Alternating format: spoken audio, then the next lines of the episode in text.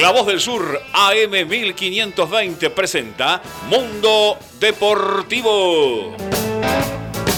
Todos los lunes y viernes, desde las 21 horas, toda la información del deporte local, nacional e internacional.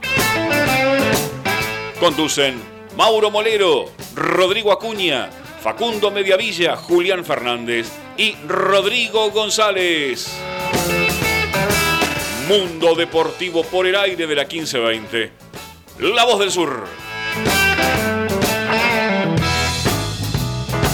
Muy buenas noches esto que es programa Mundo Deportivo, programa número 13902 de la noche. Mi nombre es Mauro Molero. Me acompaña en la técnica Germán Rubido.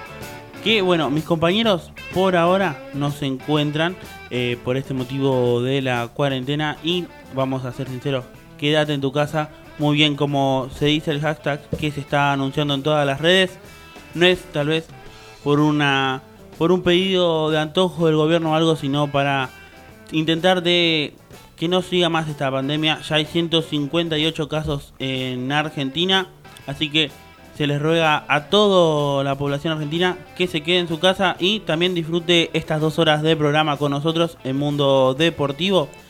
A mi lado también, en este momento no los tenemos, los tenemos a Julián Fernández, Facundo Mediavilla, Rodrigo Acuña, Sofía Aguerre y también a Rodrigo González, que luego vamos a estar hablando con Facundo Mediavilla y también vamos a estar hablando con Rodrigo Acuña. También vamos a tener una nota, un entrevistado de esta semana, Leonardo Zárate, periodista de Teis Sport y también que está metido en lo que es la AFA, nos va a contar cómo se resolvió todo lo que fue esta semana con agremiados y la suspensión total del fútbol, a lo que tal vez no se veía tan claro. También vamos a tener, como lo estuvimos anticipando en todas nuestras redes, en Instagram, arroba Mundo Deportivo Radio, en Twitter, M Deportivo M, no repasamos y vamos a contar todo lo que es tal vez las historias de el Boca de Carlos Bianchi y el River hasta la actualidad de Marcelo Gallardo. Dos íconos en los dos equipos más grandes del fútbol argentino, en el cual hablaremos y repasaremos estadísticas y también opinaremos con los chicos que luego vamos a estar hablando. Facundo Mediavilla, que es nuestro encargado y especialista en River, va a estar charlando luego con nosotros sobre el equipo de Gallardo y su pensamiento y tal vez cómo, qué le genera a este River y a todo el mundo River. También Rodrigo Acuña, que es nuestro encargado en Boca, va a estar charlando y nos va a estar contando incluso eh, actualidad que hay en Boca. También queremos felicitar a los clubes que eh, pusieron a disposición el club por casos si llega a ver de que esta pandemia siga se siga agrandando para disposición de la salud. También le mandamos un saludo gigante a Diego, a Matías, a Mili que nos están escuchando. Y esto es Mundo Deportivo. Luego de la pausa volvemos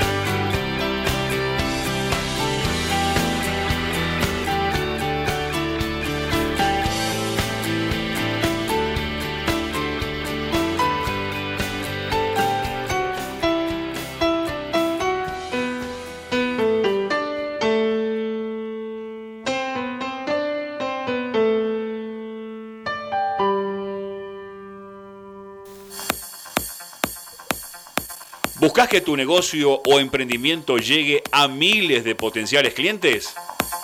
Auspicia el mundo deportivo. Sí, envíanos un WhatsApp al 11 28 47 03 65. Anótalo 11 28 47 03 65. Planes personalizados a medida.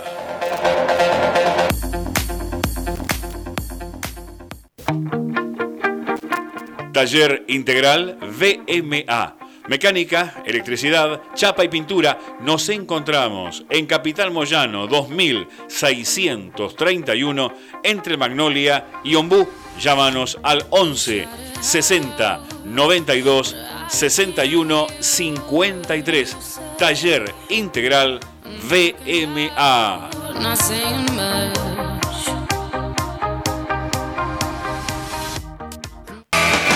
Ferretería y pinturería Molero. Ferretería, sanitario, cerrajería, pinturería. Se hacen colores del automotor de lunes a sábados de 8 a 13 horas y de 15 a 20 horas los domingos de 8.30 a 13. Madariaga 1552. Ferretería y pinturería Molero. Teléfono 21 17 0191.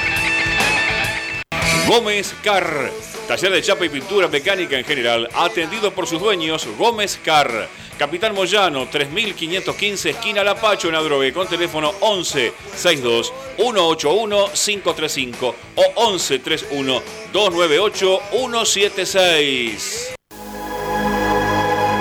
Estética María Laura, peluquería, depilación, masajes, electrodos, aparatología, depilación definitiva y manicuría. María Laura. Nos encontrás en Madariaga, 1556, aquí en Luis Guillón, de martes a sábados, de 9 a 20 horas, con teléfono 113 784 1724. Agendalo 113 784 1724. ¿Buscas el mejor lavado y encerado al mejor precio para tu auto? Lavadero El Mono, El Mono Reconquista 1430, entre Jujuy y Correa Luis Guillón, nuestro horario de atención. Es de lunes a sábados, de 8 a 19 horas. El mejor lavado y encerado lo encontrás en Lavadero El Mono. A todas estas empresas argentinas le decimos gracias por confiar aquí a la radio por confiar, en nosotros por confiar. El mundo, mundo deportivo.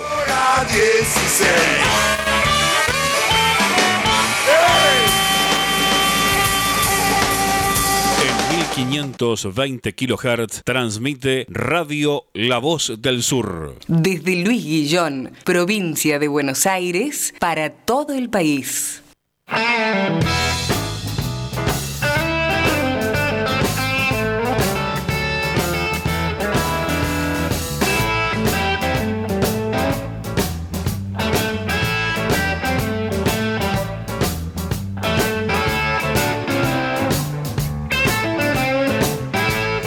Volvemos 9 y 13 de la noche en este viernes 20 de marzo.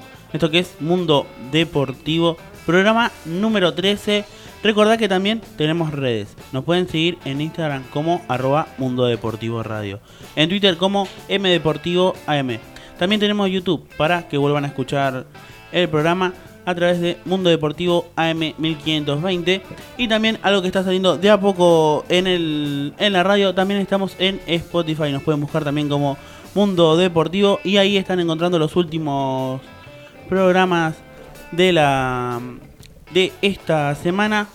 También para si nos quieren mandar mensajitos y charlar con nosotros a través del WhatsApp, también opinar, incluso ir contándonos qué es lo que piensan, cómo la están pasando en esta situación, nos pueden seguir a través del 11 68 96 23 40. Repito, nos pueden mandar un WhatsApp a través del 11 68 96 23 40. Pero ahora empezamos este programa número 13 con nuestro invitado del día de hoy, con Leonardo Zárate, periodista. Te mandamos un saludo, Leo. ¿Cómo estás? ¿Cómo te va, Mauro? Buenas noches. Un saludo para vos y para todos. Muchas gracias. Bueno, Leo, ante todo, eh, consultarte cómo se está pasando este primer día de esta cuarentena y tal vez cómo lo sentiste vos y cómo ves este protocolo que tomó el gobierno. No, me parece que es una, una medida totalmente acertada para tratar de, de, evitar que esto se propague, como, como estamos viendo que sucede en otros lugares del mundo y en lo que tiene que ver con lo mío particular, hoy en casa, ya mañana con un permiso especial eh, que, nos confeccionó la radio, digamos, tenemos que ir con estas tareas, como lo dijo eh, ayer Alberto Fernández, bueno, los periodistas somos eh, algunos de los exceptuados por esta, por esta decisión, así que tratando de, de hacer vida lo más normal posible, pero con todas las precauciones, ¿no? Exactamente. Bueno, Leo, te voy a llevar tal vez ahora a la parte futbolística.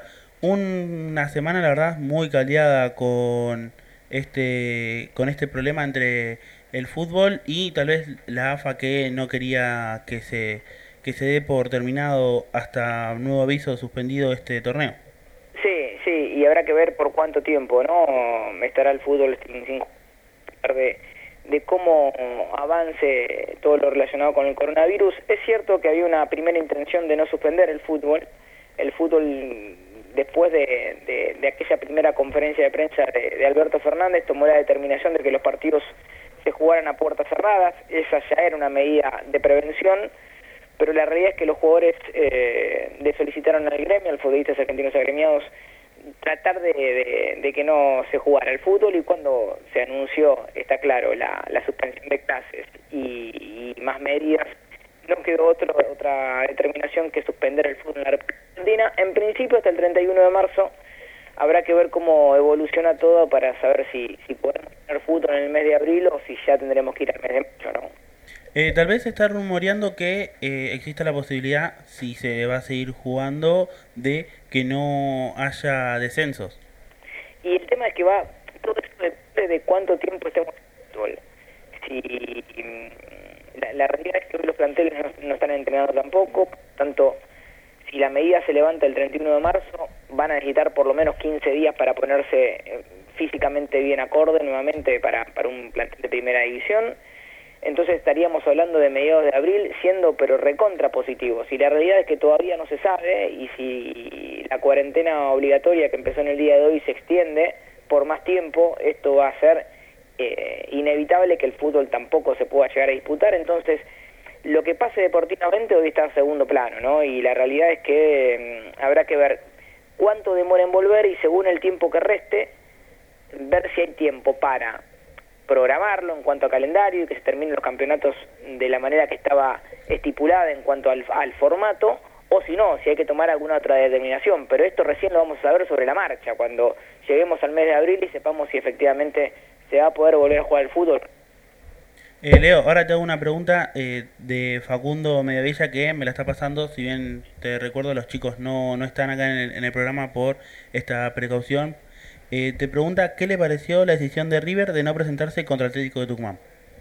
Bueno, la realidad es que eso generó mucha polémica porque en, el momento en el que River toma la decisión de no jugar, lo que quedó en, el fútbol es como que tomó una decisión por sí solo, ¿no? Como que se, obligó al resto a jugar y que River no jugó.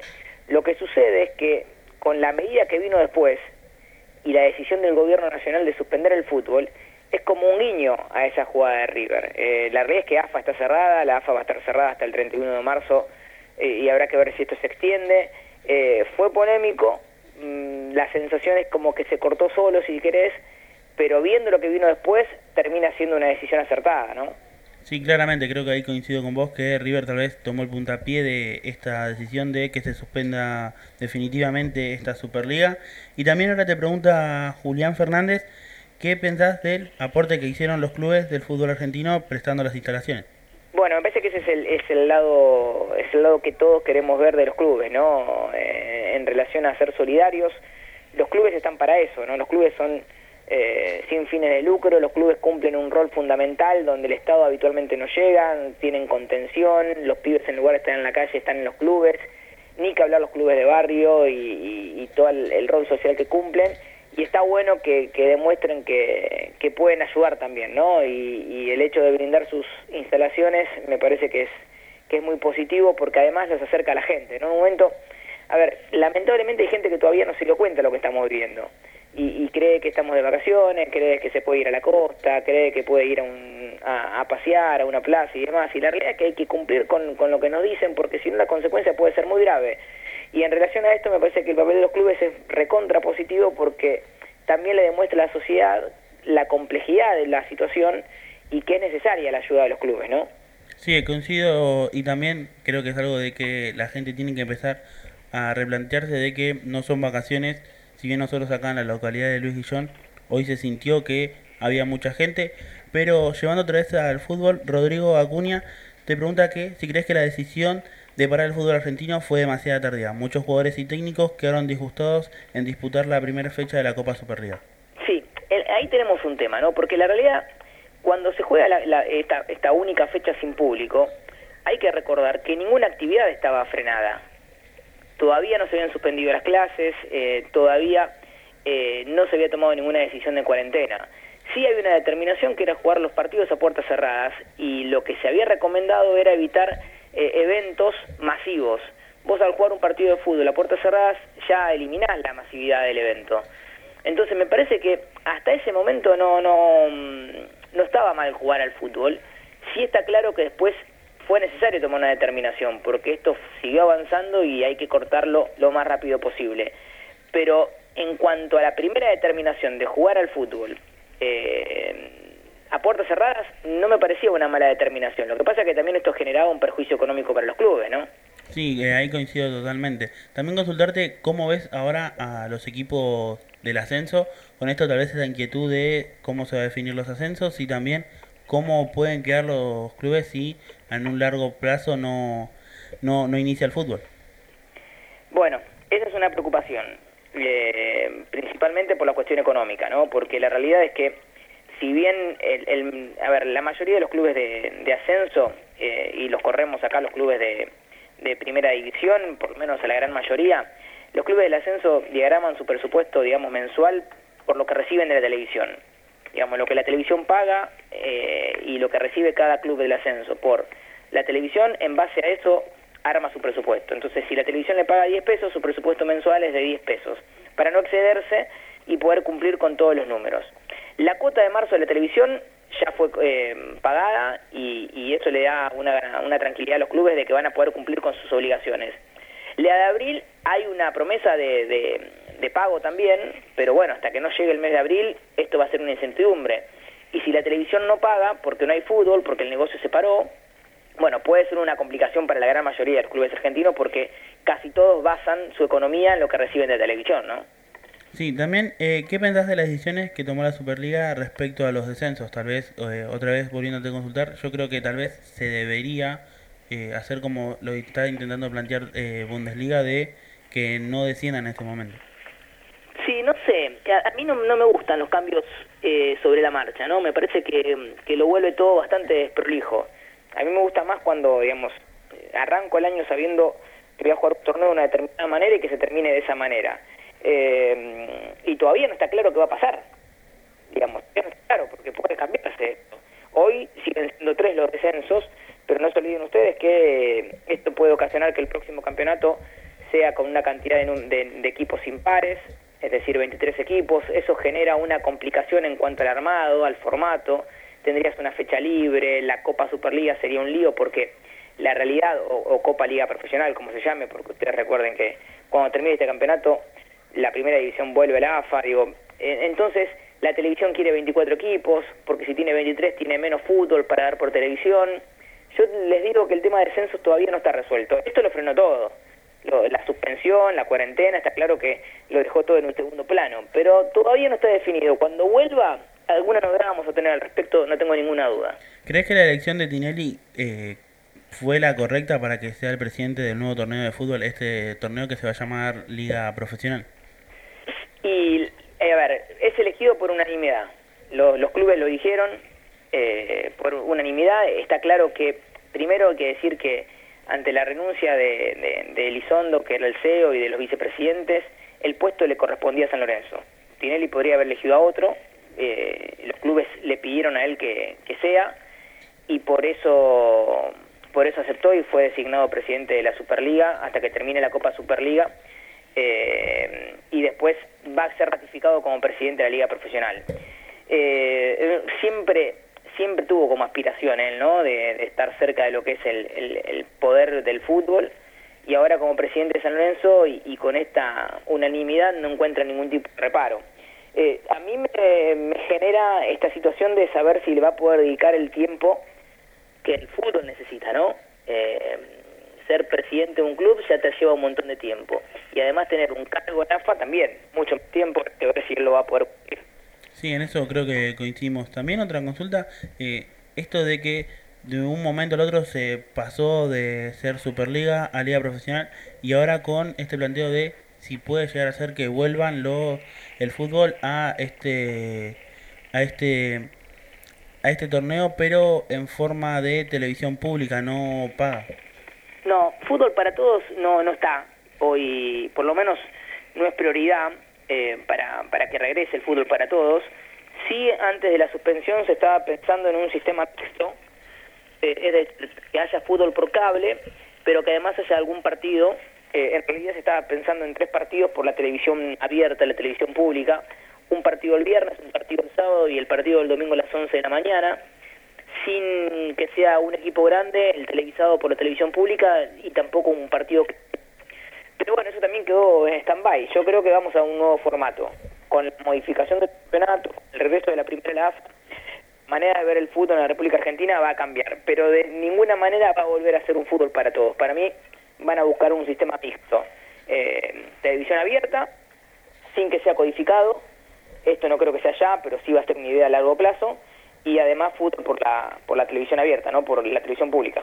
Sí, también eh, tal vez la, la, última de esta noche, eh, consultarte cómo ves vos y cómo crees vos que pueda este, este problema, si bien lo hablamos de los, de los equipos del ascenso, a los clubes de la Superliga, tal vez le puede llegar a, a significar mucho.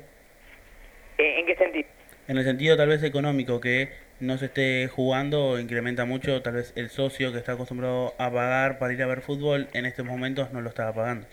Sí, no, sin ninguna duda, en, en, todos los aspectos va a tener algún tipo de repercusión. Vos fíjate lo que está pasando en Europa y, y, los problemas económicos que esto genera, está generando los clubes, digamos, clubes que se supone que tienen mejor pasar económico que el nuestro y demás, y están ante una situación inesperada y, y Argentina no va a ser la excepción. Pero, pero bueno, lo de la cuota social es una preocupación, está claro, digamos, porque si bien la situación económica del país hace tiempo que no es la mejor, mucha gente dejó de ser socia de sus clubes y si encima ahora no sabes cuánto tiempo va a demorar en volver el fútbol y, la economía a nivel eh, macro está detenida y puede ocasionar algún tipo de, baja. Pero eso, la realidad es que va a depender de cuánto tiempo demora en volver el fútbol. Eh, no lo podemos saber a ciencia cierta, porque si el fútbol regresa en abril, bueno, a ver, un mes eh, de, parate o un poquito menos y, no se va a notar tanto, pero si esto se extiende, sí, va a ser un, problema mucho más grande, ¿no? Y la última, Leo, que te voy a hacer es, ¿cómo pensás vos que, eh, si estás de acuerdo con esta decisión de que la Copa América y tanto también Eurocopa decidan eh, cambiar de, año en esta Copa América que iba a ser en el 2020 y la Eurocopa que iba también a ser a 2020 pasaron a 2021? Es que no les quedaba otra alternativa no les queda otra alternativa porque la situación primero en, en Europa es mucho más compleja que acá en la República Argentina, mucho más compleja. Con solo ver los medios de comunicación todos los días y la cantidad de gente que está muriendo todos los días en, en, Italia, en España, es, es muy compleja. Y, y la decisión de la, de la Conmebol me parece acertada porque todavía no sabemos realmente qué daño nos va a ocasionar aquí en Sudamérica, porque nosotros, dentro de todo lo malo, tenemos la posibilidad de ver lo que pasó primero afuera y tomar ciertas medidas. Pero bueno, ya Estados Unidos está viviendo bastante complicado los últimos días, en Brasil, de lo que es Sudamérica, es el lugar más complicado. Acá pareciera estar un poco más controlado, pero todavía no, no tenemos una, una situación totalmente precisa. Entonces me parece que la decisión es recontra acertada porque no te quedaba otra alternativa y es mejor hacerlo con tiempo y no ya sobre, sobre la fecha, ¿no? Así que bueno, muchísimas gracias Leo para, por este tiempo, agradecerte también por la nota y bueno, eh, desearte lo mejor y que, que te quedes en casa como se está diciendo este hashtag de las redes sociales. Dale, dale, gracias por el llamado, cuando quieran estoy a disposición y lo mejor para este, este lindo programa. Muchísimas gracias. Leonardo Zárate estuvo con nosotros en Mundo Deportivo, programa número 13. Pero antes de seguir con toda la información, nos vemos una pequeña tanda musical y luego volvemos en más Mundo Deportivo. Desde Luis partido de Esteban Echeverría, provincia de Buenos Aires, República Argentina, transmite AM 1520, La Voz del Sur.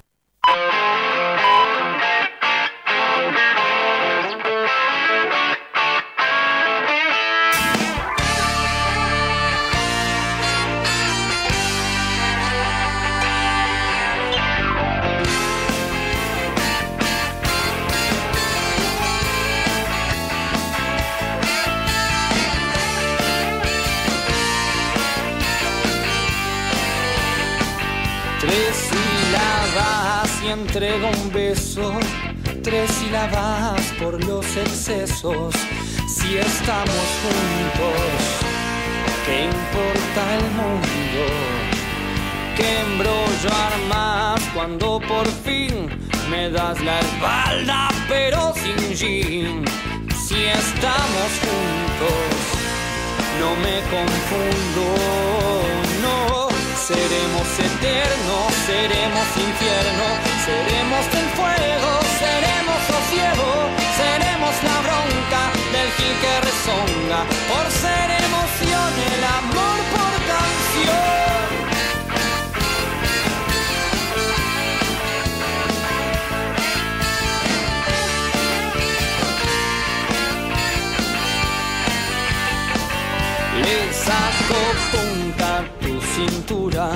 De corta tu ricura. Si estamos juntos, que sea profundo.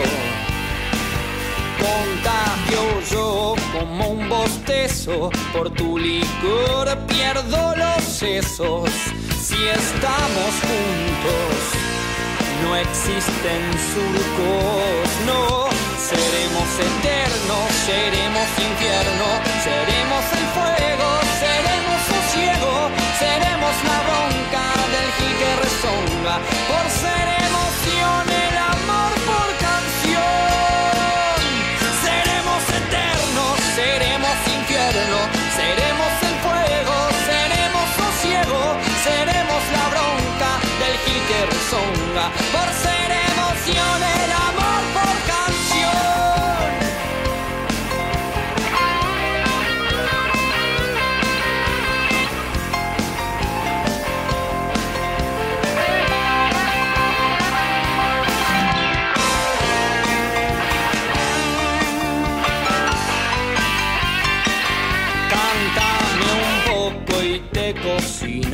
después del rock, tu amor y el vino. Si estamos juntos, si estamos juntos, no seremos eternos, seremos infierno, seremos el fuego, seremos sosiego, seremos la bronca del que rezonga, seremos, seremos,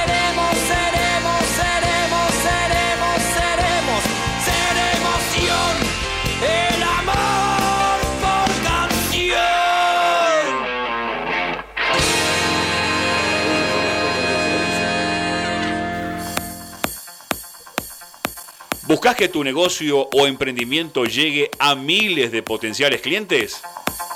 Auspicia el mundo deportivo.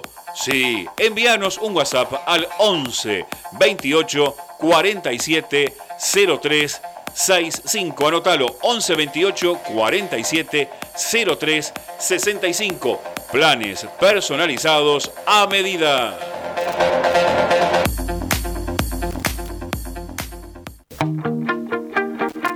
Taller Integral VMA. Mecánica, electricidad, chapa y pintura. Nos encontramos en Capital Moyano 2631 entre Magnolia y Ombú.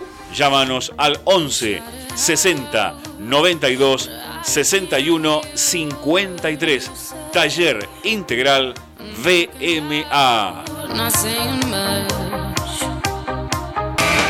Ferretería y pinturería Molero. Ferretería, sanitario, cerrajería, pinturería. Se hacen colores del automotor de lunes a sábados de 8 a 13 horas y de 15 a 20 horas los domingos de 8.30 a 13. Madariaga 1552. Ferretería y pinturería Molero. Teléfono 21 17 0191. Gómez Car. Taller de chapa y pintura mecánica en general, atendido por sus dueños, Gómez Car. Capitán Moyano, 3515, esquina Lapacho en Adrogué, con teléfono 11 62 181 535 o 11 31 298 176. Estética María Laura, peluquería, depilación, masajes, electrodos, aparatología, depilación definitiva y manicuría. María Laura, nos encontrás en Madariaga 1556, aquí en Luis Guillón, de martes a sábados, de 9 a 20 horas, con teléfono 113 784 1724. Agendalo 113 784 1724. ¿Buscas el mejor lavado y encerado al mejor precio para tu auto? Lavadero El Mono, El Mono Reconquista 1430, entre Jujuy y Correa Luis Guillón. Nuestro horario de atención es de lunes a sábados, de 8 a 19 horas. El mejor lavado y encerado lo encontrás en Lavadero El Mono. A todas estas empresas argentinas le decimos gracias por confiar aquí a la radio, por confiar en nosotros, por confiar el mundo, mundo deportivo. Hora 16.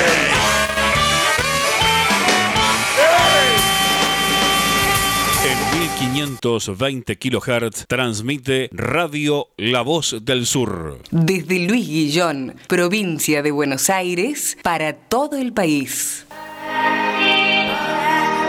Reviví toda nuestra acción.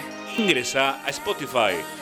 Buscanos como La Voz del Sur AM 1520. Seguinos y podés escuchar cuando quieras y donde estés todos nuestros programas. Envíanos un WhatsApp al 116-896-2340. Comunicación total 116-896-2340.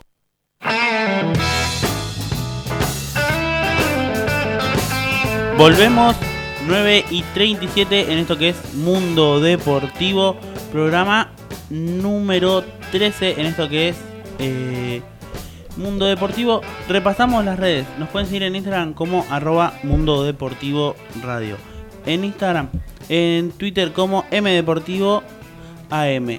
También en la página de YouTube también nos pueden escuchar de vuelta como Mundo Deportivo AM1520. Mientras hablábamos con Leonardo Zárate, periodista y colega nuestro, que nos comentó también todo lo que le pasa a esta AFA y además cómo lo están pasando los clubes esta pandemia que hay, este coronavirus que lo reiteramos otra vez, lo ideal sería que se queden en casa, que intentemos prevenir este coronavirus y vamos a ir repasando mensajes, mensajes que nos pueden enviar a través del 11 68 96 23 40. Que el primer mensajito que tuvimos fue de Cristina de Temperley. Hola chicos, felicitaciones por seguir haciendo la radio desde sus casas.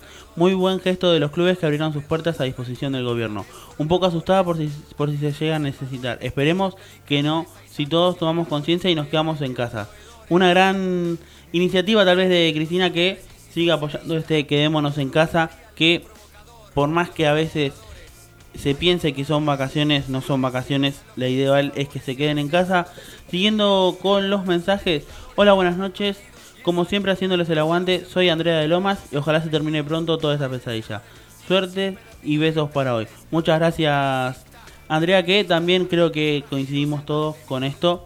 También tenemos otro mensaje de Matías que dice, es verdad que River puede bajar de categoría si no sigue jugando. Como lo repasamos en programas anteriores, puede bajar de categoría si la Superliga se, iba a seguir disputando y no iba no iba a presentarse a la tercera fecha que no se presentaba, podía perder la categoría.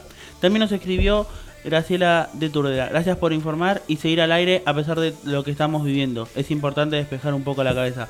Le mandamos un saludo a Graciela y tal vez la intención de estos programas que no vamos a tener mucha información sobre la actualidad, pero sí le estamos proponiendo un ejemplo hoy, el fútbol retro, tal vez comparar las eras de Gallardo y su actualidad en River y la era tal vez la época dorada de este Boca, de Boca de Carlos Bianchi, tal vez el que conquistó uno de los primeros argentinos en conquistar el mundo. También tenemos la, el mensaje de Andrés. Hola chicos de Mundo Deportivo. Mi trabajo es repartidor comercial. Por lo tanto tengo que trabajar igual con respecto a lo deportivo. Espero que vuelva al fútbol pronto. Es muy aburrido sin fútbol. Andrés de Monte Grande. Le mandamos un saludo gigante a Andrés que va a estar prendido dentro de un ratito más todavía en este programa porque vamos a hablar tal vez de su Boca querido que él tanto nos hace escuchar y nos reconoce que es fanático de Boca. Así que también tenemos otro mensaje, mensaje de Iván que nos dice, hola soy Iván, saludos para todos, los escucho siempre, la radio junto a toda mi familia. Aguante TV. Otro hincha de boca, le mando un saludo a Iván y a toda su familia que nos está escuchando y nos está haciendo el aguante en estos programas tal vez especiales. Vamos a tal vez repasar con información de la actualidad en lo que es el automovilismo. El automovilismo por ahora tiene a eh, Mónaco suspendido en lo que es eh, la Fórmula 1. El MotoGP ha suspendido también Termas de Río Hondo porque no se sabe cuándo todavía comienza la categoría. También incluso lo que se suspendió cuando parecía que iba a haber fecha fue el TC Pista Mouras, el TC Mouras y la primera fecha de, de la TC Pickup que han decidido suspenderlas por estos problemas. ¿Cuándo comenzaría el automovilismo y el TC comenzaría el 26 de abril por ahora. Es lo que tal vez la CTC marcó como fecha. Si bien hay que esperar qué es lo que se decide y qué es lo que pasa en el país, pero veremos cómo sigue esto. Nos vuelven, nos siguen mandando mensajes. Muchos saludos chicos, gracias por hacer entra, entre risa la noche. Somos los Fernández de Turdera, entretenidas. Eh, le mandamos saludos a los Fernández, a la familia Fernández que nos está escuchando. Otra también noticia que tenemos y tal vez en esto para los más chicos y en el ámbito de el gaming en el EA Sport tenemos que la gran mayoría de todos los deportes electrónicos se van a hacer en su gaming house en las casas de los jugadores y va a ser solamente online, no se va a poder ver, no van a poder ir, se había rumoreado que podían ir a salas de cines, aunque sea para tener ese versus, pero solamente va a ser a través online. Muchas competencias han sido suspendidas. También lo que les mandamos saludos es a todo el staff de Mundo Temperley y especial a Agustina Acevedo, un colega de esta, esta radio que está en el show de Temperley que lo pueden seguir escuchando todos los lunes con toda la información de Temperley. Pero repasando, vamos a repasar tal vez lo que es esta, lo que se viene en la próxima hora. Tenemos Boca con Bianchi que viene la primera era de Bianchi, creo que la gran mayoría lo recuerda a Carlos Bianchi, que debutó el 9 de junio de 1998. Es el técnico que luego de el Bambino Veira asume en Boca ante Rosario Central en un amistoso por pretemporada. Los goles lo marcan eh, Martín Palermo de los dos goles, Cagnia y Riquelme. También vamos a repasar eh, las épocas y los mejores momentos de, de este técnico de El Virrey, como lo dicen en la boca.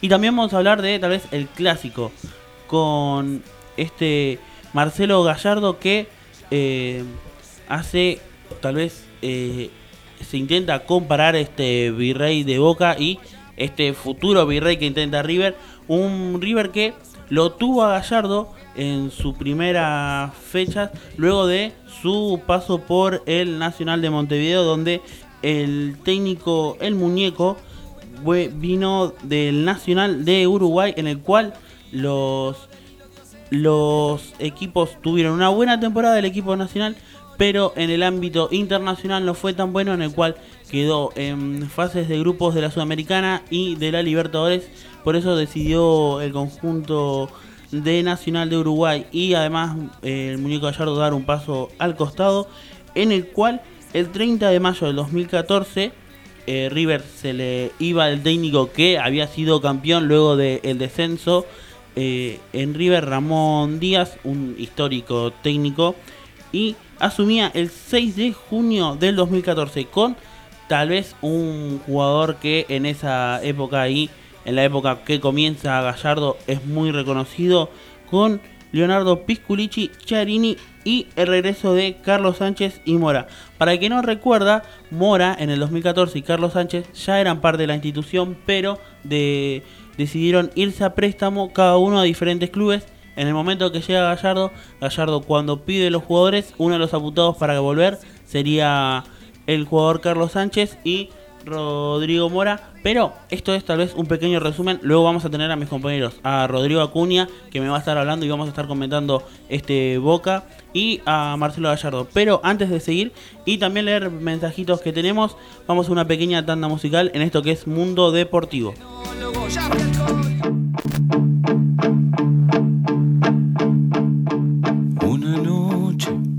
En las calles de Lomas sin puntos ni comas le dio por hablar. Su lunar, su iglesia y su candombe no aclaraban a dónde apuntaba el pulgar.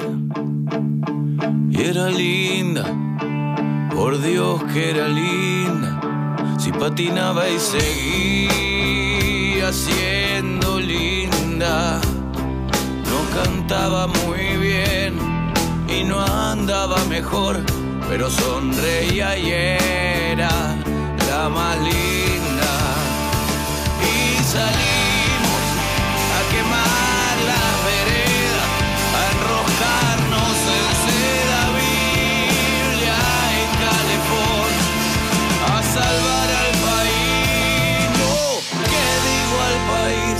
Si salvamos al mundo. Salvamos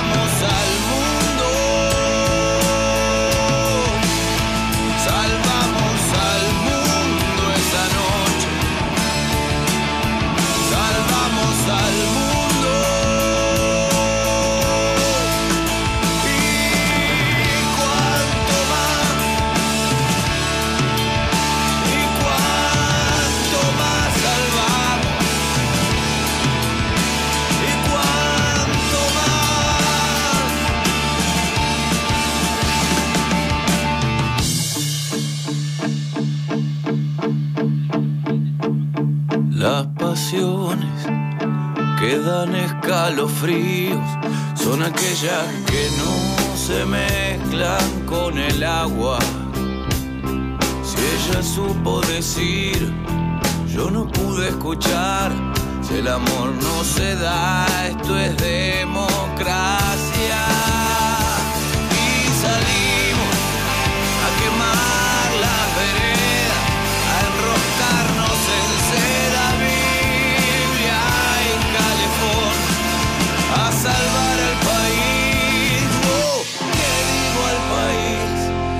Salvamos al mundo,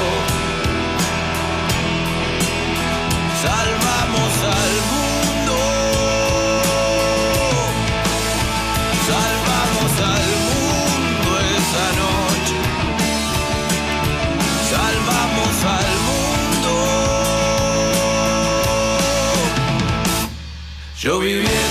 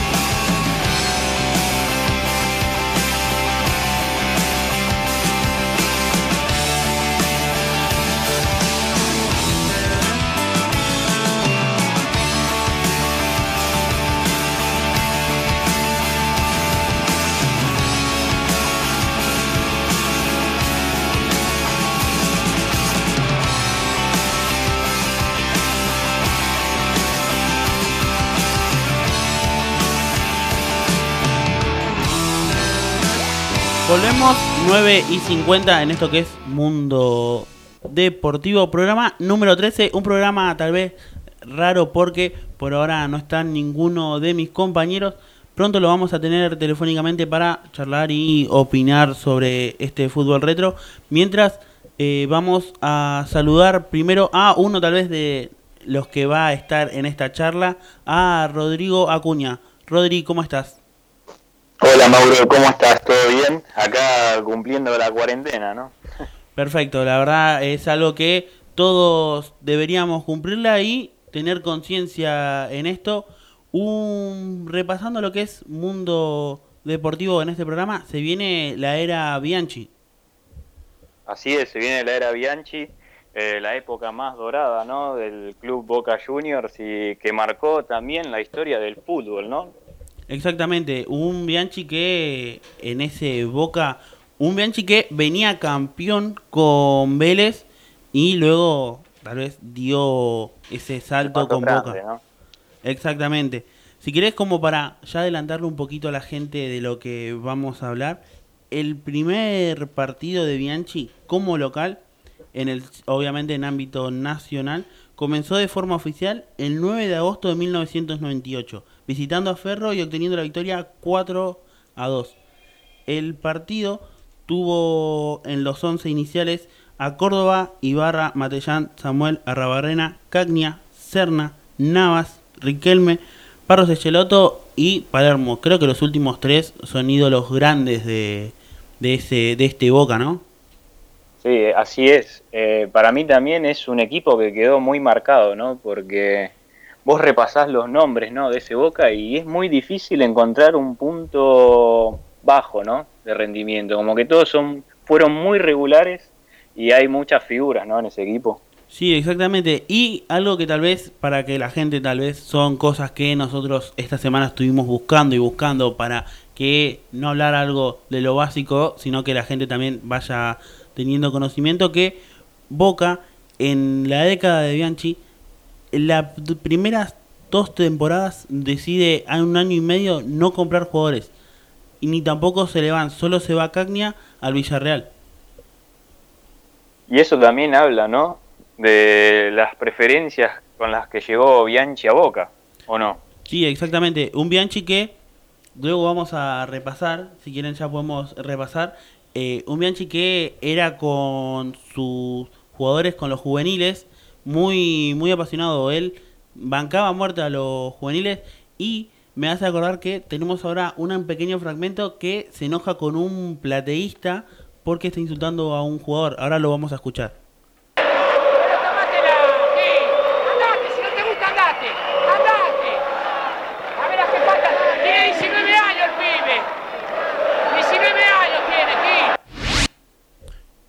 Volviendo a esto, la verdad, eso tal vez se me viene a la cabeza no por comparar, sino también igualar un poco lo que son la época de Gallardo y la época de River, cuando hubo un problema en un Boca River que Pitana, si no me equivoco, insulta a Montiel y Gallardo rápidamente va y le dice que no le putea a los jugadores. No sé si te recordás en ese momento, Rodri.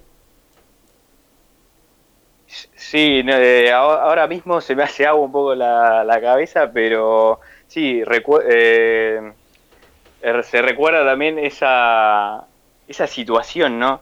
Eh, pasa mucho, o, a veces los árbitros quedan muy marcados con estas cosas también, eh, más eh, cuando se, se, trata de algún clásico. Sí, exactamente, clásico que también para repasar, el primer clásico de Carlos Bianchi como técnico de Boca se disputó el 25 de octubre de 1998. En esa fecha, la fecha número 12, terminó 0 a 0 el encuentro.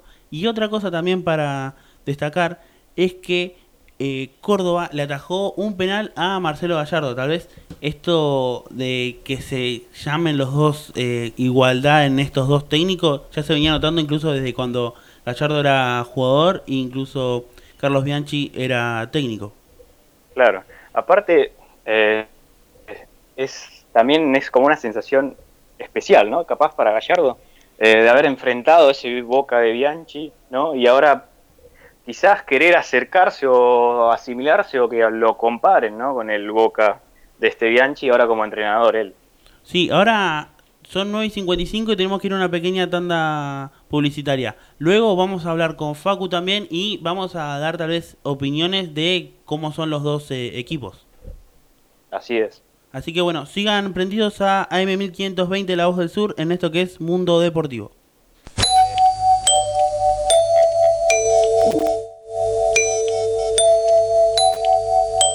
En 1520 kHz transmite La Voz del Sur desde Esteban Echeverría, provincia de Buenos Aires, República Argentina.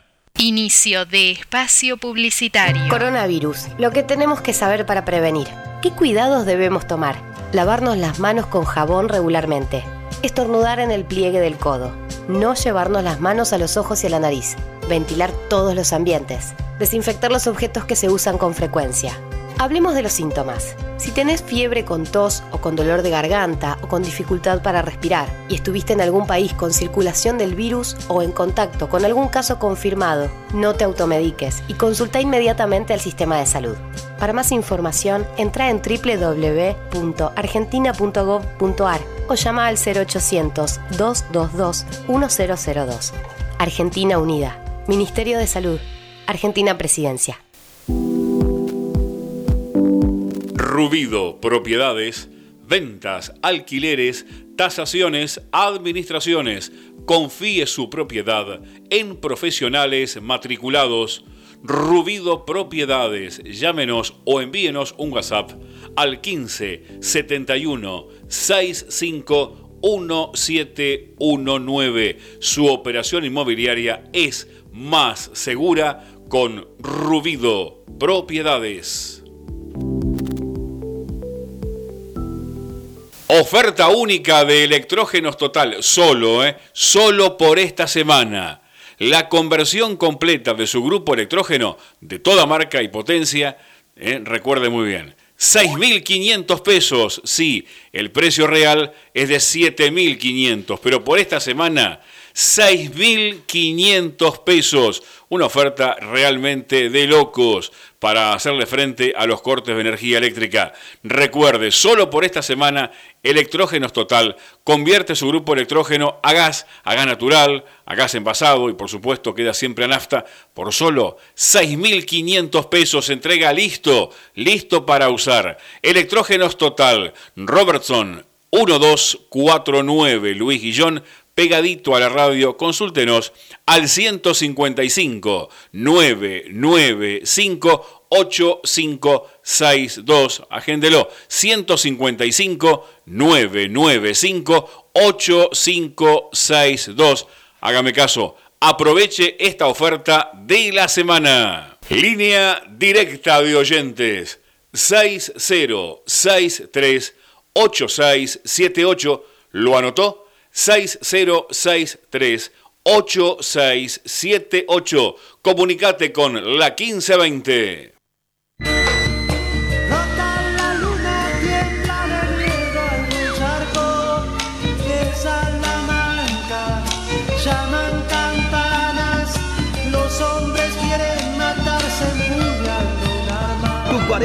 En crisis? No sufras más. Llama al 011-4637-0880.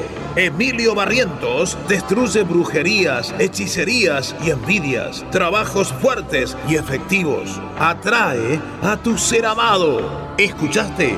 Amarres para siempre. Videncias y cartas. Emilio Barrientos. Llama al 011-4637-0880. 011-4637-0880. Al WhatsApp 11 69 15 12 12. 11 69 15 12 12. Los colores de tu vida, encontralos en Pinturería Dani. Todo para el pintor, con una amplia gama de colores para darle vida y luz a tus ambientes. Vení, visitanos y consultá. Tenemos todo a tu alcance. Aceptamos tarjetas de crédito.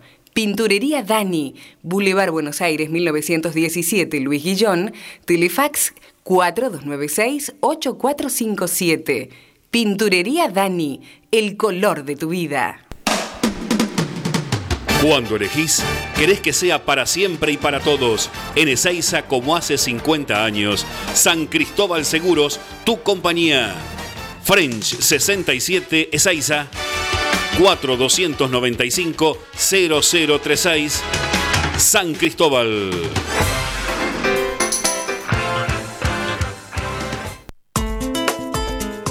Prevenir para combatir. Evita las picaduras de mosquitos. Si estás al aire libre, colocate repelente cada 3 o 4 horas y en lo posible, utiliza mangas largas y pantalones. Elimina los posibles criaderos de mosquitos. Si en tu casa tenés objetos que acumulen agua, descartalos o tapalos. Mantené el patio y los terrenos libres de maleza. Mantené los ambientes libres de mosquitos. Utiliza espirales, insecticidas o pastillas y coloca mosquiteros en las ventanas. Si tenés síntomas como fiebre, dolor de cabeza, sarpullido, dolor abdominal o vómitos, consulta con urgencia a tu médico. Sin mosquitos no hay dengue, zika ni chikungunya. Fin de espacio publicitario.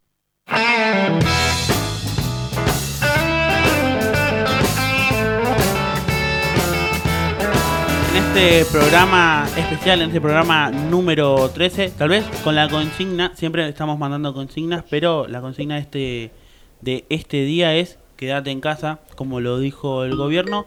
Pero vamos a leer primero unos mensajes que nos mandaron antes de que termine esta primera hora. Hola chicos, qué bueno contar con ustedes y poder escucharlos. Suerte, felicitaciones, un beso a todos. Patricia de Tempore. Patricia que siempre nos saluda y siempre se acuerda de nosotros. Le mandamos un gran saludo a Patricia. También, hola chicos, sí, es bueno desenchufarse un poco. Esperemos que esto pase pronto. Todo depende de nosotros.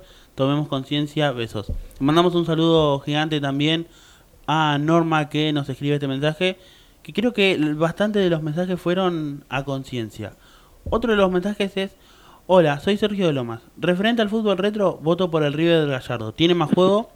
A cuidarse y a tomar conciencia sobre esta epidemia volvemos a coincidir sobre estas cosas. También tenemos un mensaje, otro mensaje de Andrés que habíamos dicho que se iba a copar en este en este retro con Bianchi que dice, yo creo que el sistema es muy parecido al que utilizó Bianchi por no decir que se copió Gallardo, hasta cuando hace los cambios. Me hace acordar cuando Bianchi cambiaba a un jugador, entraba y hacía el gol. El mejor ejemplo cuando Palermo vuelve de una lesión y hace el gol contra River, pero hay muchos más. Uno de Guille, otro del Chelo Delgado. Si yo fuera entrenador también miraría a Bianchi. Creo que también hubo, y ahora después lo vamos a repasar con Facundo y con Rodri, que hubo también un- una miradita tal vez de Bianchi. También tenemos mensajes, excelente programa, muy, muy buena nota con el colega. Gracias por informar a toda la gente, a todos los oyentes. Saludos, Diego de Monterante. Le mandamos un saludo gigante a Diego. También tenemos, hola Mauro, ¿cómo andás? Felicitaciones por estar bancando el programa solo. Yo creo que Bianchi ganó muchos títulos a nivel mundial y nacional, como por ejemplo las dos in- intercontinentales. Fue el mejor técnico de Boca, pero yo creo que lo que hizo Gallardo en River no tiene explicación. Y encima en menos años logró ganar la final de la Libertadores al máximo rival. Para mí eso es in- invaluable. Nos comenta Tobías Media Villa. También tenemos otro mensaje de Andrea de Lomas que nos dice Bianchi fue muy buen DT, pero Gallardo al ganar la final de la Copa Libertadores en el Bernabéu lo superó. Soy Andreas de Lomas. Ahora vamos a saludar a Facundo Mediavilla, que compañero nuestro, que como también lo hace Rodrigo Acuña por precaución, están cumpliendo la cuarentena y tal vez, como lo decimos, que se queden en su casa y ellos lo hacen y nos acompañan en la radio. Buenas noches, Facu.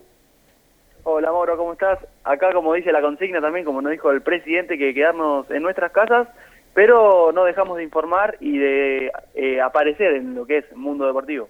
Exactamente. También tenemos a Rodri, así se saludan entre ellos. ¿Cómo estás, Rodri? ¿Cómo estás, Mauro? Un saludo, Facu, ¿vos también? ¿Cómo estás? ¿Cómo andás, Rodrito? ¿Bien? Así que bueno, Todo antes de empezar con este fútbol retro, le tengo que mandar un saludo a Morena, a mi ahijada, que nos escucha desde el día 1 y tuve varias quejas de que no, no le llega el saludo, que saluda a todos pero a ella no, así que le mando un saludo gigante a More, que también está prendida a Mundo Deportivo. Volvemos ahora con esta actualidad de este, este momento. Primero vamos a repasar que Facu tiene actualidad del mundo River. Sí, así es. Eh, te repaso primero lo que es eh, actualidad en el mundo River, en el mundo de Gallardo, y que es Coco, como venimos anticipando a lo largo de, los programas, eh, ya tiene un pie y medio afuera de River, eh, seguramente va a tener el retorno a Newell, se termina el contrato de Lux, Bolonia y Civile. Seguramente Lux o Bolonia se queden, va a renovar eh, contrato, pero los demás creo que, que no van a renovar contrato. Facu, tal vez eh, vos que estás, sos un experto para nosotros en este mundo River, ¿quién puede llegar a tener un pie más afuera, Lux o Bolonia? Eh, yo creo que Lux, porque si me remito a las pruebas, eh, estuvo utilizando más a Bolonia, eh, Gallardo como arquero suplente, atajó, recuerdo, el, primer partido por Copa, y yo creo que Bolonia se va a quedar. Igualmente, tienen ya eh, 38 años los dos, así que también le va a dar la oportunidad, yo creo, a Centurión, que es un arquero de las inferiores, así que va a estar peleando el puesto también. Y eh, también Armani que sigue siendo el titular, pero tal vez no tiene una competencia que convoca, puede ser Andrada con Marcos Díaz, Andra- eh, Armani también no tiene esa competencia, ¿no? Sí, sí, obviamente que no la tiene. Eh, bueno, mismo dijimos que Bolonia y Lux tampoco le estaban dando esa competencia. Eh, y si querés te repaso también los ocho jugadores que podrían volver, aunque Gallardo no, no les da el visto bueno a esta cuestión, viste que siempre repasamos eso. Podemos repasarlo, sí. Eh, vuelve Moreira del Portland, Arzura de Huracán, Martínez de Defensa, Lolo de Banfield, Auski de Lanús, Picasso de Villa Dálmine, Morán Correa de Chacarita y Moya de Banfield. Veremos si Gallardo los vuelve a utilizar o no. Lo mayormente lo que hace Gallardo es volver a utilizarlos. Pero hay algunos jugadores interesantes que quizás le da la chance. Sí, ahora en unos segunditos voy a pasar ahora con Rodrigo Acuña que nos está escuchando y también repasar la actualidad de este Boca, que Boca es el último campeón de la ¿eh? Superliga. Lo quiero escuchar, ¿eh? Muy probablemente Juan Fernando Quintero deje River. Le, eh, Juan Fer Quintero le acercó o habló al representante eh, que, que espere ofertas de- desde Europa y más precisamente el interés de Chicago de la MLS yo creo que va a ser un, una oferta fuerte en las próximas horas y muy probablemente Juan Fer Quintero deje River. ¿Se puede sentir que el jugador tal vez que más querían por ese gol a Boca en la Libertadores 2018 es ahora tal vez uno de los jugadores que puede tener River como decisión a vender para, para ganar y comprar otro jugador? Sí, la cláusula de Juanfer es 30 millones de dólares. Es una oferta muy interesante y difícil de pagar. Veremos si la pagará el, el equipo de la MLS o acercará lo, lo que pueda, eh, la mitad del pase. Veremos si River también acepta esta cuestión. Igualmente, Juanfer, eh, luego de la lesión que tuvo contra Independiente, eh, después de asentarse como titular, yo creo que le costó esa cuestión y no volvió a ser el Juanfer que, que lo tuvimos acostumbrado. Facu, te voy a hacer tal vez una pregunta que te puedo llegar a incomodar, que a Andrés me dio tal vez eh, el pie. ¿Puede ser que Gallardo haya copiado cosas de Bianchi? Eh, puede ser algunas cuestiones en cuanto al carácter, más que nada, no en cuanto al juego, ya que Bianchi jugaba con tres número 5 y River casi siempre eh, juega con un solo 5 y jugadores más de juego, pero latino más a lo- a lo- al carácter, a la templanza del equipo que lo que tenía Bianchi también en su momento. Ahora voy a pasar por eh, Rodrigo, que él nos va a contar toda esta actualidad de Boca y cómo vive Boca también esta, este momento en Argentina. Así es, Mauro. Eh, ya también, como podrán ver, eh, los jugadores están entrenando ¿no? en sus casas, eh, más por las redes sociales se puede ver, pero hablando más eh, en lo que sería el mundo Boca en sí, se hablaba del periodo de traspasos, ¿no? el nombre que sonaba fuerte en Boca, que se podría ir, era Bebelo Reynoso, que hasta las últimas horas se estaba diciendo que un equipo de la MLS, o sea, la liga estadounidense, eh, para ser exactos, el Minnesota United, eh, pretendía al, al medio, al medio punta eh, y se hablaba de una oferta de 12 millones de dólares. Pero hoy, a última hora, eh, el presidente de Boca, Jorge Ameal, salió a hablar y dijo que desmintió que no llegó ni una sola oferta al club. No llegó ni una oferta ni por Bebelo Reynoso ni por otro jugador. Y él también aclaró que en este momento Boca no piensa vender a ningún jugador porque se está jugando cosas importantes. Creo que un Bebelo en las últimas fechas ha intentado y se ha metido de a poco en, eh, tal vez en la pelea por la titularidad. Sí, así es. Es más, eh, estos últimos partidos, va, el partido de la Copa de la Superliga, lo vimos a- ahí a Bebelo Reynoso, también jugando con Paul Fernández, ¿no? Que se habla mucha, mucho de esta dupla entre Paul y, y Reynoso en el ataque, ¿no? Ya que se podemos ver cómo como que hay como que se entienden, ¿no? Parece como que hace rato vienen jugando juntos. Claro, incluso jugadores. cuando ingresa Capaldo, también le pasa lo mismo a este Boca, que con los tres es otro Boca, es más de, de pasar, de esperar la jugada. Cuando Claro, con un juego más pausado, podría así decirse, ¿no? Exactamente. Pero bueno, vamos ahora a ingresar a lo que es este fútbol retro, como habíamos puesto de consigna esta semana. Tal vez vamos a pasar ahora, como estoy hablando con Rodri. ¿Qué opinas tal vez de Carlos Bianchi? Si te tengo que preguntar sobre el mundo Boca, ¿cómo lo tiene? Más allá de que es el máximo ídolo de, de Boca Junior como técnico. Y mira, yo siéndote sincero, yo creo que todo hincha de Boca, como decís vos, lo tiene a Bianchi en lo que es el palmarés del club, ¿no? O sea, en lo más alto. Por algo también lo apoda, es apodado el virrey. Eh, él tuvo la capacidad de poder eh, lograr objetivos muy importantes, lo más importante, ¿no? Como la Intercon- Intercontinental del año 2000, donde le ganó al Real Madrid, ¿no? Con esos dos goles de Palermo y también con la gran actuación de Riquelme, que pudo dormir, ¿no? El ese partido, donde muchos dicen que sacó a pasear a los jugadores del Madrid al mediocampo. Eh, yo creo que Bianchi eh, va a ser muy difícil, ¿no? Sobrepasar la vara de Bianchi. Yo creo que el hincha de Boca eh, acepta que eso es muy difícil y que más como es el fútbol hoy en día, yo creo que es más complicado. Tiene esa pizca de que sea más pesado para los clubes argentinos, ¿no? Poder eh, o sea, llegar a una final del Mundial de Clubes, por ejemplo, y enfrentarse a los grandes de Europa. Sí. Aunque eh, bueno, pudimos, pudimos ver ¿no? que el Flamengo le pudo dar pelea al Liverpool, va, creo yo. No sé qué opinás vos, Mauro. Sí, en esto coincido ampliamente con Rodri, que tal vez ese momento y ese Boca coincidió justo tal vez con los Galácticos, con el Real Madrid, y estaba en su mejor momento todos. Entonces, creo que es muy, muy notorio y muy buena este, este momento. Pero ya como habías hablado de el Boca campeón de esa Intercontinental de ante Real Madrid, vamos a repasar luego de la victoria qué había dicho Bianchi. ¿Y qué se parece a lo de Vélez? No, son historias diferentes, son historias diferentes, yo estoy contento sobre todo por todos los argentinos. ¿Te, sorprendió? No ganó, no ganó Boca, acá ganó todo el pueblo argentino. ¿Te sorprendió la cantidad de gente de Boca que metieron acá en el Estadio Nacional? Creo que eh, sí y no a la vez, porque si son tantos millones, eh, pienso que es una cosa lógica que hoy haya, hoy haya habido 3.000 personas.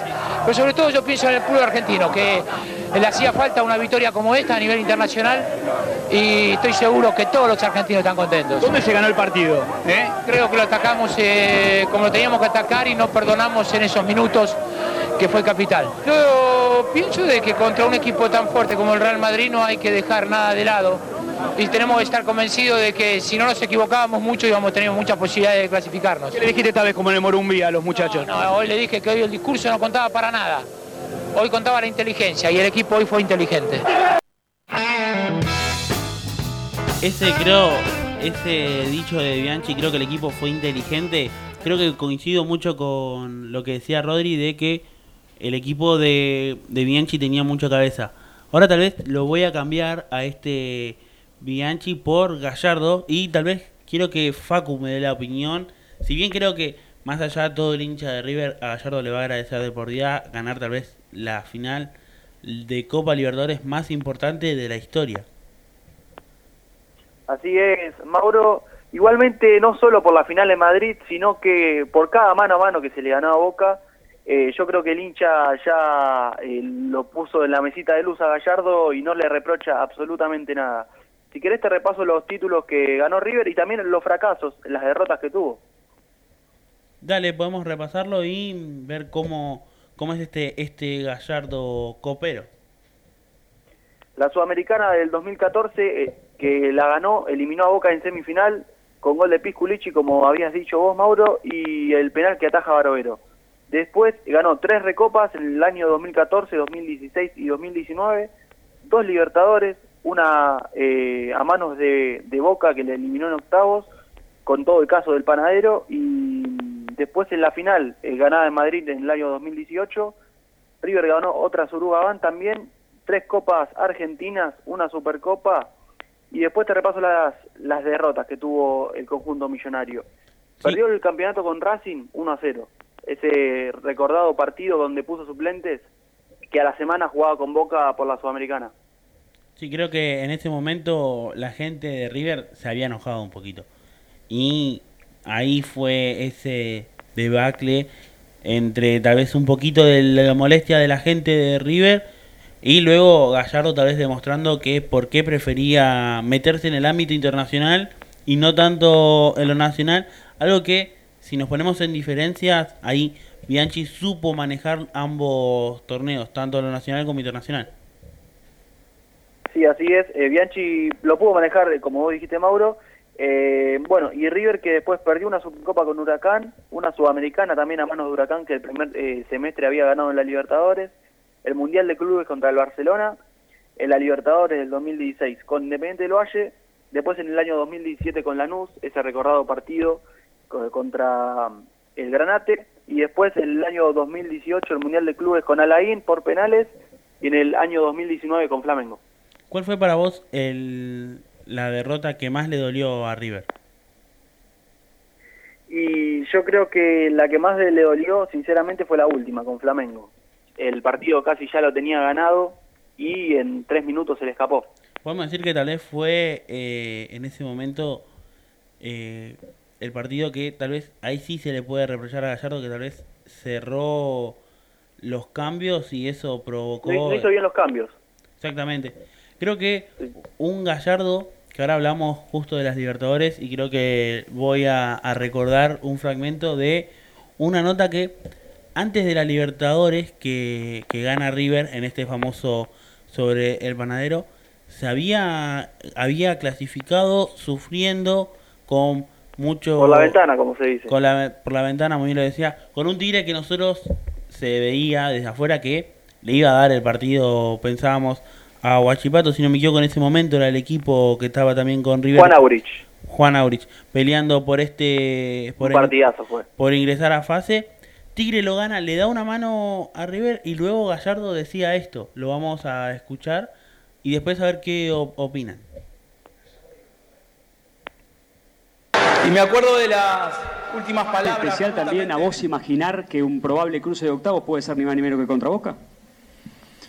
Bueno, todavía hay algunos partidos por jugarse y es muy pronto de, de saber quién, quiénes son, quiénes pueden ser los potenciales rivales, no más allá de que haya algunas matemáticas que eh, nos gustaría a todos que se den, ¿no? Nos gustaría a todos que se den. Eh, esa, eh, especialmente esa que vos estás proponiendo o, que, pe- que pensás que puede ser una... A nosotros también, pero eh, ahora vuelvo a repetir eh, lo mismo que dije hace un momento en el campo de juego. Para nosotros que venga el que venga va a ser lo mismo, porque a partir de este envío anímico, enfrentarnos a nosotros no va a ser fácil, para ninguno. Entonces, eh, nos vamos a, a sostener en eso, en, la cre- en seguir creyendo y que ahora realmente, más allá de que nos haya costado mu- y mucho esta clasificación, empieza la verdadera Copa Libertadores. Una Libertadores que, como dijo Gallardo, en octavos comenzaba tal vez esa Libertadores soñada para el conjunto de Núñez que le daba la primer Libertadores a Gallardo. Gallardo que creo que desde que comenzó, no sé si Facu me va a desmentir, la gente de River lo, lo quiso y tal vez lo quiso que esté en este momento como está ahora. Sí, Mauro, como vos decís, eh, yo recuerdo eh, al primer partido que jugó River en el Monumental con Central por el campeonato, sin haber ganado ni un partido, eh, la gente de River ya lo ovacionaba al muñeco Gallardo, sin antes ganar todo lo que ganó, ¿no? Yo creo que el reconocimiento de la gente va más allá de lo que pudo haber ganado, como lo ganó ahora, sino que ya era eh, referente de River como jugador.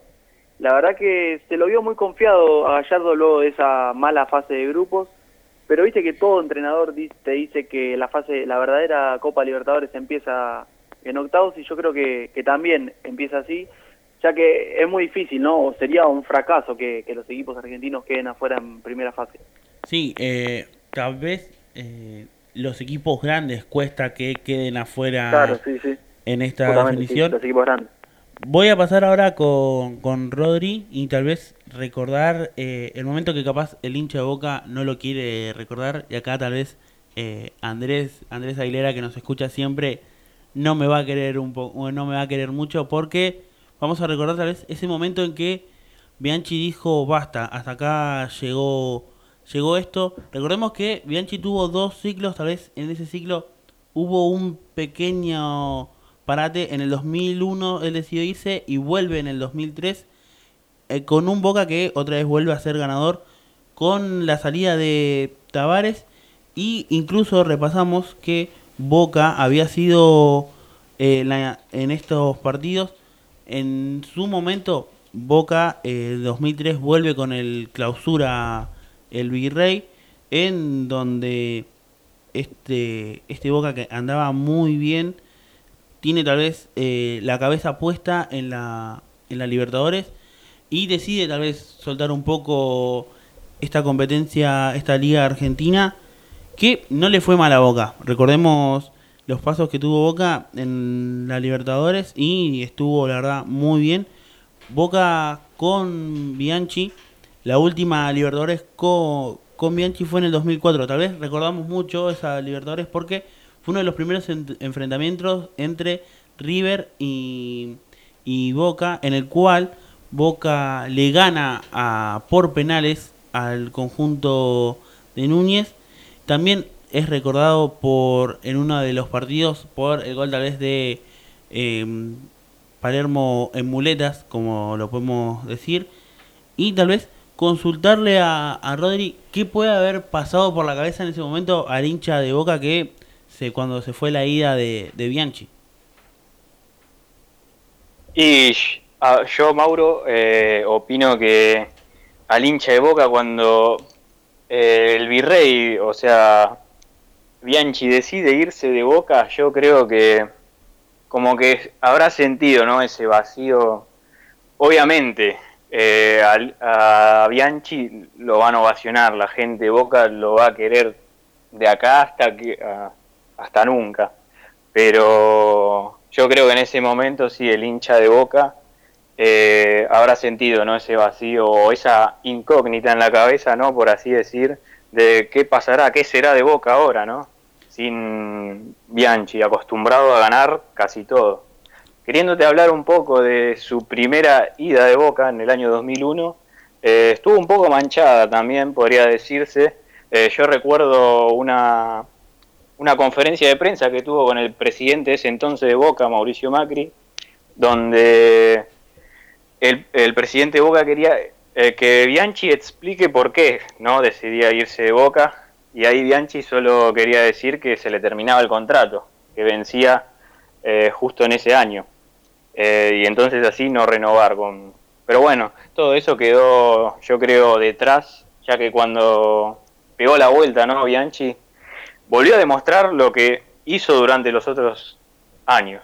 Sí, por a- así decir. aprovechamos que Rodri nos hace recordar y podemos también a, a la gente recordarle ese momento, esa discusión entre Bianchi y también eh, Macri que se disputaba, sí, para recordar y que la gente se ponga también en contexto, Bianchi la conferencia de prensa la estaba dando solo.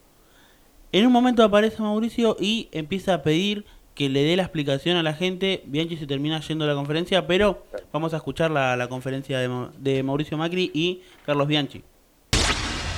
Vos tenés que darnos una respuesta, porque los hinchas de Boca merecemos tener claramente la situación y no que haya malos entendidos que llevan a, a una situación tan penosa como la que hemos vivido hoy, cuando Boca es un- una institución modelo.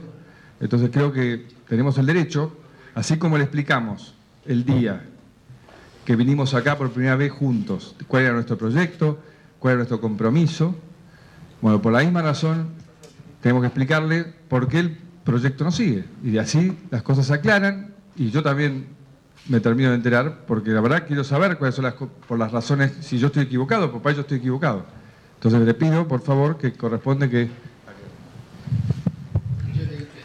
Me hicieron la pregunta recién de que el asunto del contrato dijo que no iba a hablar del contrato. Yo he tomado una decisión de no prolongar el contrato con Boca, no he renunciado. Yo no prolongo el contrato a partir del primero de enero, ya está. No tengo por qué decir las causas yo. Esto es así. No hagamos esos programas de- que pasan todos los días, ¿cómo es? A la tarde, a las 3, 4 de la tarde, que donde... ¿Cómo es todos esos programas? No. Yo a los 52 años no estoy para eso. si hay algo que pueda hacer Boca para que vos te quedes, Boca lo va a hacer. ¿Está claro? Porque como máxima autoridad del club lo puedo comprometer. Pero vos tenés que decir, no, Boca no puede hacer nada y, y el tema es una decisión mía que quiero dar por terminado un ciclo. Es una decisión mía de no prolongar el contrato a partir del 31 de diciembre, ya está. Pero porque no hay ningún otro motivo de los que dice la prensa. No, no, no, tenés que, tenés que aclararlo acá, es por el de No, no, no, no corresponde a lo que haciendo.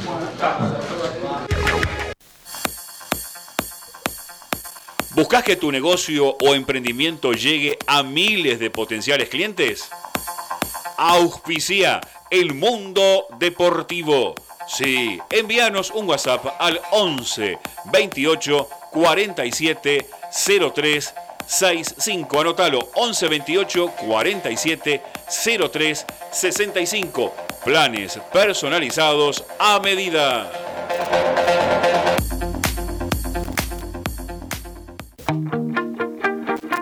Taller Integral VMA. Mecánica, electricidad, chapa y pintura. Nos encontramos en Capital Moyano 2631 entre Magnolia y Ombú.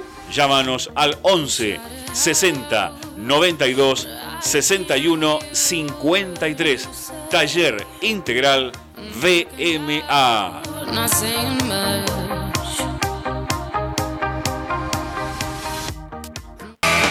Ferretería y pinturería Molero. Ferretería, sanitario, cerrajería, pinturería. Se hacen colores del automotor de lunes a sábados de 8 a 13 horas y de 15 a 20 horas los domingos de 8.30 a 13. Madariaga 1552. Ferretería y pinturería Molero. Teléfono 21 17 0191. Gómez Car. Taller de chapa y pintura mecánica en general, atendido por sus dueños, Gómez Car. Capitán Moyano, 3515, esquina Lapacho en Adrogué, con teléfono 11 62 181 535 o 11 31 298 176. Estética María Laura, peluquería, depilación, masajes, electrodos, aparatología, depilación definitiva y manicuría. María Laura, nos encontrás en Madariaga 1556, aquí en Luis Guillón, de martes a sábados, de 9 a 20 horas, con teléfono 113 784 1724. Agendalo 113 784 1724. ¿Buscas el mejor lavado y encerado al mejor precio para tu auto? Lavadero El Mono, El Mono Reconquista 1430, entre Jujuy y Correa Luis Guillón. Nuestro horario de atención es de lunes a sábados, de 8 a 19 horas. El mejor lavado y encerado lo encontrás en Lavadero El Mono. A todas estas empresas argentinas le decimos gracias por confiar aquí a la radio por confiar, en nosotros por confiar. El mundo, mundo deportivo. En 1520 kHz transmite Radio La Voz del Sur. Desde Luis Guillón, provincia de Buenos Aires, para todo el país. Envíanos un WhatsApp al 116 896 2340. Comunicación total 116 896 2340.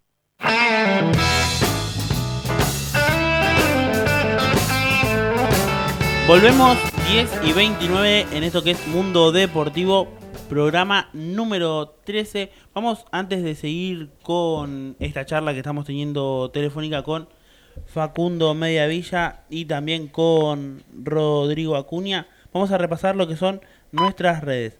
Nos pueden seguir en Instagram como arroba Mundo Deportivo Radio. En Twitter como M Deportivo AM. También, si quieren escuchar este programa o programas anteriores o notas que hemos hecho, nos pueden escuchar a través de YouTube como Mundo Deportivo AM 1520. Y también tenemos Spotify.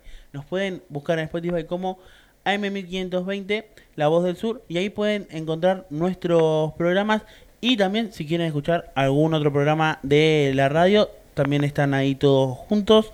Pero también tenemos WhatsApp. Nos pueden contactar ahora y responder e incluso opinar de este Boca de Bianchi, de este River de Gallardo a través del 11 68 96 23 40 y también si quieren opinar sobre cómo están pasando esta cuarentena. Ahora vamos a volver con River, con Facundo y también tenemos una noticia del día de hoy.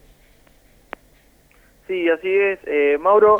Bueno, y repasando lo último de Gallardo, eh, actualmente hace cinco años que, está el muñeco en River. Eh, a diferencia de Bianchi, todavía le queda eh, recorrido justamente en River, quizás eh, siguiendo esta trayectoria o quizás en otro ciclo. Pero recuerdo también el año 2018 cuando le gana la Supercopa a Boca jugando mal eh, antes de enfrentar a Boca, que él en conferencia después la vamos a estar escuchando, que eh, dice como que fue una estrategia de parte de River. Sí, una estrategia que igual ahí mismo se escuchan y ahora en el, en el, en el audio se va a escuchar cómo hasta los mismos periodistas se ríen. I irónicamente, claramente, sí. Pero bueno, ya que Facu nos dio el pie, vamos a escuchar esta nota que luego de ganarle a Boca la Supercopa, la primer copa que le gana a Boca en ese 2018, Gallardo dice lo siguiente. Tengo que sincerarme. Eh, estos dos meses en, que nosotros veníamos jugando muy mal, fue parte de la estrategia. Eh, nosotros sabíamos cómo jugaba Boca y ellos no sabían cómo jugábamos nosotros porque si se dejaban llevar por lo que fuimos nosotros en estos dos meses, claramente no tenían idea de cómo, de a jugar este partido. O sea que fue parte de la estrategia de estos dos meses jugar muy mal para ganar el partido más importante que teníamos en el semestre. Así que sufrimos todo este tiempo fuimos castigados bien y merecidamente, pero bueno, hoy podemos dar- darnos una alegría inmensa que creo que era la alegría que nos, nos damos nosotros mismos y que le damos a la gente de River que esperaba este partido como una, como una cosa única, como, como, lo- como debe ser, festejando una, una total, con un sentimiento único que hace que, bueno, que estos partidos se jueguen y, y se ganen de la manera que se ganan hoy. Luego de esa nota, creo que Marcelo Gallardo, la gran mayoría de las próximas notas, ha, ha hablado y ha hecho muchas ironías. Ahora si mira la cabeza y Facu creo que en esto se va a acordar, es de una que le hace un colega sobre el TAS eh, que después termina con haciendo un chiste como eh, estás tardando, algo así, si no me equivoco, Facu. No, estás igual que hace tres meses. Ahí está, creo... Sí. Siempre tira esa chicana Gallardo, siempre está en, en las conferencias. Sí, la verdad, eh, conferencias que, más allá de estas cosas, son muy, muy entretenidas para tal vez los periodistas que dan muchos conceptos. Un Gallardo que no, se, no, no se casa con ningún esquema. Así es, Mauro, que tanto como en el último tiempo jugó con línea de 5, lo puede hacer con línea de 4, con tres volantes, con cuatro volantes, con tres delanteros, no se aferra a ningún sistema táctico. Y volviendo a ese partido del 2018, el hincha no se esperaba otra gran victoria como la que fue después eh, en Madrid. El, el hincha lo festejó como algo único, haberle ganado esa Supercopa Boca, y justamente el mismo año le dio otra victoria en Madrid. Creo que ya el hincha con eso, y creo que en los mensajes también lo, lo repasamos que tal vez la diferencia grande ahí es como que Boca no le pudo ganar, si bien le ganó en semis o en cuartos, pero no le pudo ganar una final. Eh, a Bianchi le quedó tal vez esa cuenta que Gallardo lo pudo hacer. Sí, eso creo que es la ventaja que le saca Gallardo a Bianchi eh, en ganar ¿no? esa final única eh, River a Boca, pero bueno, lo que tiene Bianchi también es que pudo lograr los dos, la dos intercontinental que River en su momento hasta ahora no lo pudo hacer. Si te tengo que consultar tal vez cuál puede llegar a ser la dupla más característica o capaz la dupla que marcó este este River, la dupla ofensiva. Yo creo, te armé un 11, si querés te lo repaso, consultando a hinchas de River también. Sí, sí, vamos a repasar este 11 que trajo Facu, Dale. que hizo todo esta semana, hizo bastante la tarea Facu. Bueno, en el- consultando a hinchas de River, eh, repasando a Barovero en el arco, Mercado, Maidana, Funes Mori, Bagioni, Poncio, Enzo Pérez, Piti Martínez, Quintero, Alario y Prato. Ese es el 11 que sería ideal en este ciclo Gallardo. Driussi, ¿no? Driussi no, con- eh, estuve hablando con la gente y Driussi no porque Driussi en, en cuanto al nivel fue muy bueno, pero no consiguió muchos títulos porque se fue rápido. Recordemos que Driussi, esta es la información que manejamos, se fue rápido por tapar un doping que tenía positivo River. Claro, eso fue algo que tal vez... Porque River quedaba eliminado, sí, de Por- la Copa. Si saltaban muchos casos positivos de doping, River podría quedar eliminado de la Copa. Algo que, que va a quedar a ver en esa expectativa de será verdad o no. Creo que si bien la información es casi ya se sabe a voces eso, pero bueno, eh, un River que por ahora puede seguir soñando con ganar más títulos, tal vez incluso superarlo a este a este Bianchi en cuanto a títulos, que tal vez te voy a hacer una pregunta del clásico rival. Si yo te tengo que preguntar entre te tengo que hacer elegir entre un arquero entre Córdoba y Abondancieri, ¿con quién te quedarías? Yo creo que con Abondancieri. Me gusta más eh, cómo era arquero el, el Pato.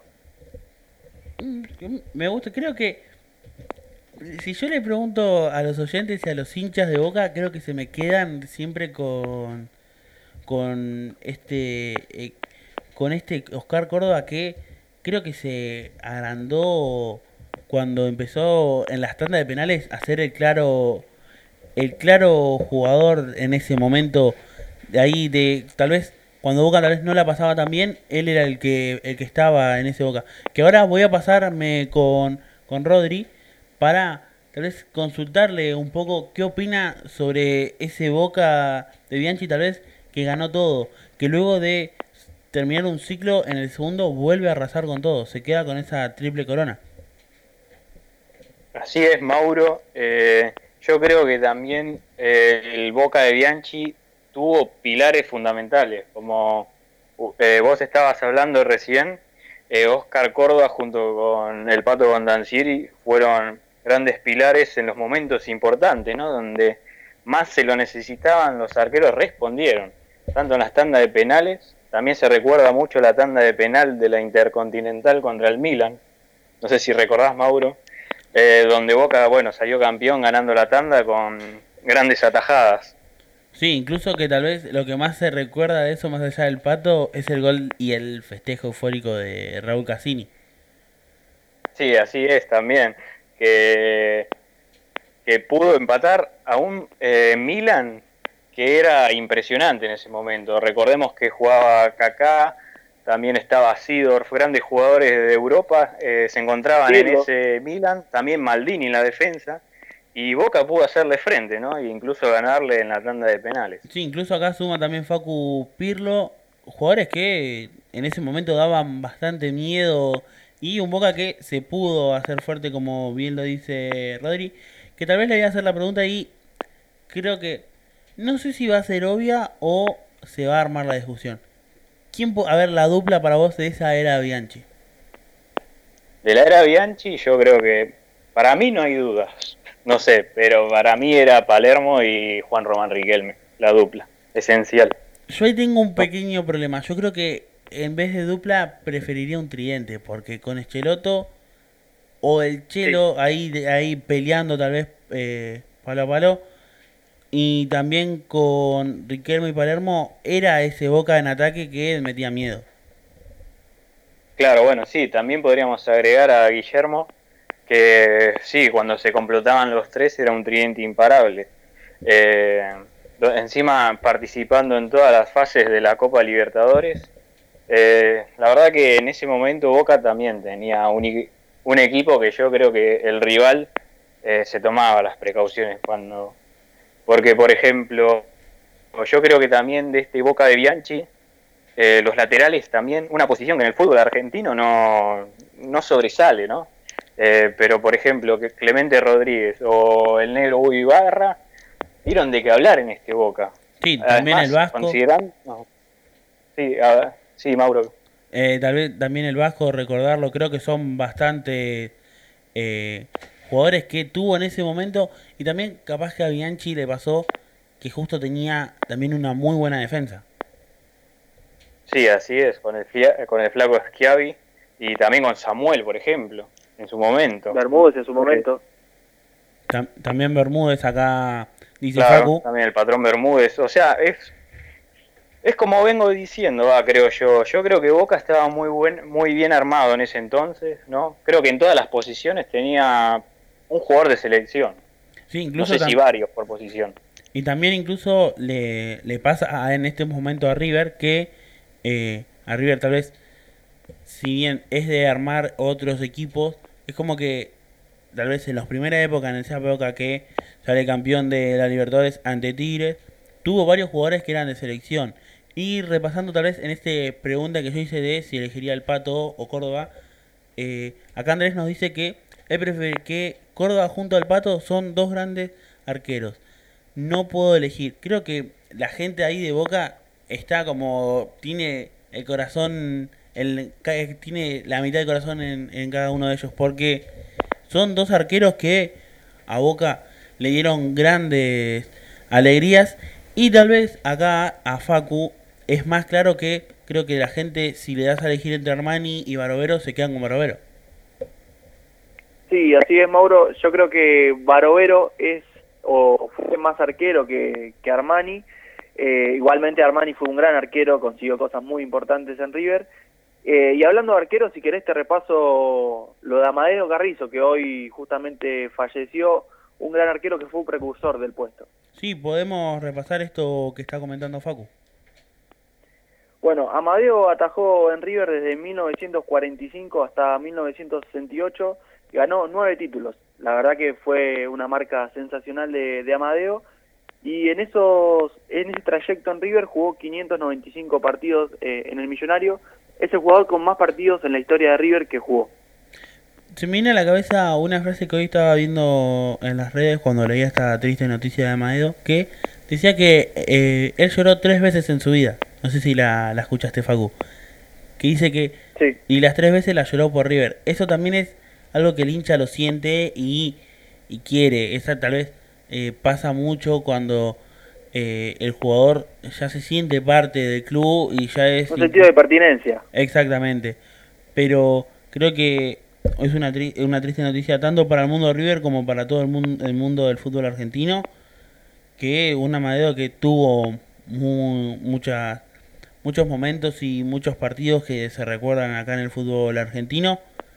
Volviendo a este Boca de Bianchi y Gallardo, si tal vez te tengo que consultar por el medio campo. Un medio campo que tuvo muchas evoluciones, porque si retomamos, River por momentos tenía eh, el 11 con Sánchez, con Poncio, con Craneviter, que era ese aguerrido, tal vez un poco como el de Boca, con en ese momento de cuando tenían a Serna. Eh, creo que el, en ese momento, eh, creo que ahí, si hacemos una comparación, el equipo de Gallardo tuvo varias modificaciones, tuvo varios momentos en el... Sí, ahí se adaptó justamente Gallardo con ese partido con Boca de poner a Craneviter y a Poncio juntos, cosa que no lo teníamos eh, habituado, pero igualmente no, no se refugió atrás, sino que fue a presionarlo bien adelante la bombonera. Claro, y, ju- y justo ahora también para preguntarle a Rodri, ¿cómo tal vez en esos momentos cuando Boca concerna, cuando vienen los, estaban los tres colombianos, tal vez ahora como cuando siempre vienen tres colombianos a Boca se le viene a la cabeza de vuelven los colombianos, puede volver a ser Boca ese Boca campeón. Creo que eh, los tres colombianos, y me va a dar la razón acá Rodri, fueron un factor muy clave para este Boca, este Boca que fue campeón de todo. Claro, así es, Mauro. Eh, yo creo que esos colombianos, como, como vos dijiste, quedan en la historia de Boca y, hoy el hincha de Boca cuando, bueno, pasa hoy en día, ¿no? Con, con Campuzano, Fabra, Villa, ¿no? Cuando llegan con colombianos al club, viste, es como que quedó esa esencia, ¿no? esa esencia cafetera en el club que da como esa motivación o esa esa creencia que algún día puedan llegar a marcar historia en el club. Que si bien por ahora no, no llegan al nivel que le llegaron, ¿no? Como el Chicho Serna y ellos, eh, tienen un buen rendimiento en la actualidad. O sea, no los quiero comparar, pero, o sea, vienen bien. Ya tienen un título en la cabeza. Va, Fabra, por ejemplo, ya tiene varios con las Superligas obtenidas anteriormente. Campeonato de primera división, perdón. Eh, pero bueno, siempre como que los colombianos dan la nota en boca, ¿no? Sí, y también te voy a tirar ahora un pequeño dato que para también demostrar que también hicimos todos la tarea de esta semana de buscar cosas que muy rara vez en los torneos a Boca cuando estaba Bianchi le marcaban se jugaban 19 fechas y a Boca le marcaban 19 goles o, o menos incluso. Varios partidos de Boca eh, culminaron con eh, varios torneos con menos de incluso de, de goles. Y siempre tuvo más de un 50% de efectividad en este en estos Boca que jugaba y creo que le gustaba el equipo a los, a los equipos y a este, a este hincha Ceneice ver a, a Boca, al Boca de Bianchi. Que tal vez, si te tengo que preguntar, ¿con cuál de las dos etapas te quedas, Rodri, para luego ir a una tanda musical? Entre las dos etapas de Bianchi, ¿no? Exactamente. Y mira, yo creo que me, yo me quedaría con el primer paso de Bianchi en Boca. Eh, si bien los dos son muy parejos, por así decirlo, yo creo que la primera etapa tuvo más impacto ¿no? en lo que es el mundo Boca. Eh, la eliminación a River en la Libertadores, bueno, también pasó en la segunda etapa, pero bueno, acá Boca se consagró campeón y también se, se consagró campeón ante el Real Madrid, que eh, o sea, se ve como que es el club top de Europa en ese momento. Eh, yo creo que me quedo con esa etapa, si bien la segunda etapa de Bianchi fue excelente también, yo creo que le quedó la pizca de haber perdido la final de la Libertadores contra Once Caldas. Sí, y tal vez en esa en ese en ese momento ya estaba como en decadencia ese momento de, de Bianchi que pierde dos internacionales seguidas ante Once Caldas y luego ante Cienciano, algo que fue raro porque pierde las dos por penales, algo que a Bianchi siempre le dio frutos fue ir a, penales. Y en este momento le pasó que las dos las, per- las perdió por penales, partidos que tal vez se podía Boca haber pasado más, tal vez con Cienciano se notó mucho la sorpresa de, caer. Y creo que comparto ahí con, con Rodri que en estos momentos, en ese momento, el Boca de la primera era con ese Bianchi que tal vez era un desconocido en parte para, para Boca como técnico, si bien era campeón de Vélez, pero era para el mundo Boca era un, un técnico desconocido que luego se ganó el corazón de, de Boca siendo uno de los ídolos máximo. Y también ahora me lo llevo al lado de Facu, este estos ciclos eh, de, de, de Gallardo y tengo que consultar tal vez por las Copas Libertadores con cuál te, te quedarías.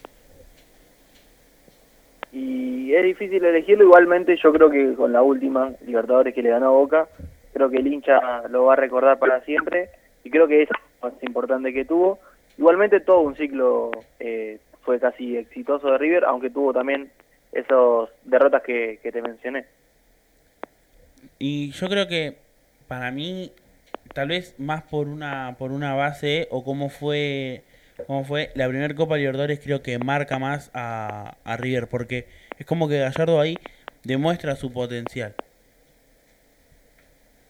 Sí, sí, puede ser Mauro también, bueno, en la Sudamericana 2014 eliminando a Boca, ya ahí como que la gente dijo, ah, bueno, eh, tenemos un gran técnico eh, en el plantel.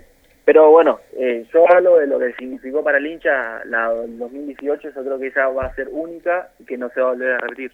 Sí, que aprovechando que estamos hablando de la Copa Libertadores 2018, vamos a escuchar un poco el fragmento de esos festejos en el Monumental. Y me acuerdo de las últimas palabras justamente en este, en este mismo estadio, ahí en la mitad de la cancha, cuando me, me dieron la posibilidad de, de expresarme y le dije de corazón a todos los hinchas que agradecía el momento y que, y que íbamos por más, ¿se acuerdan? No solamente fuimos por más, sino que ganamos la final más soñada del mundo.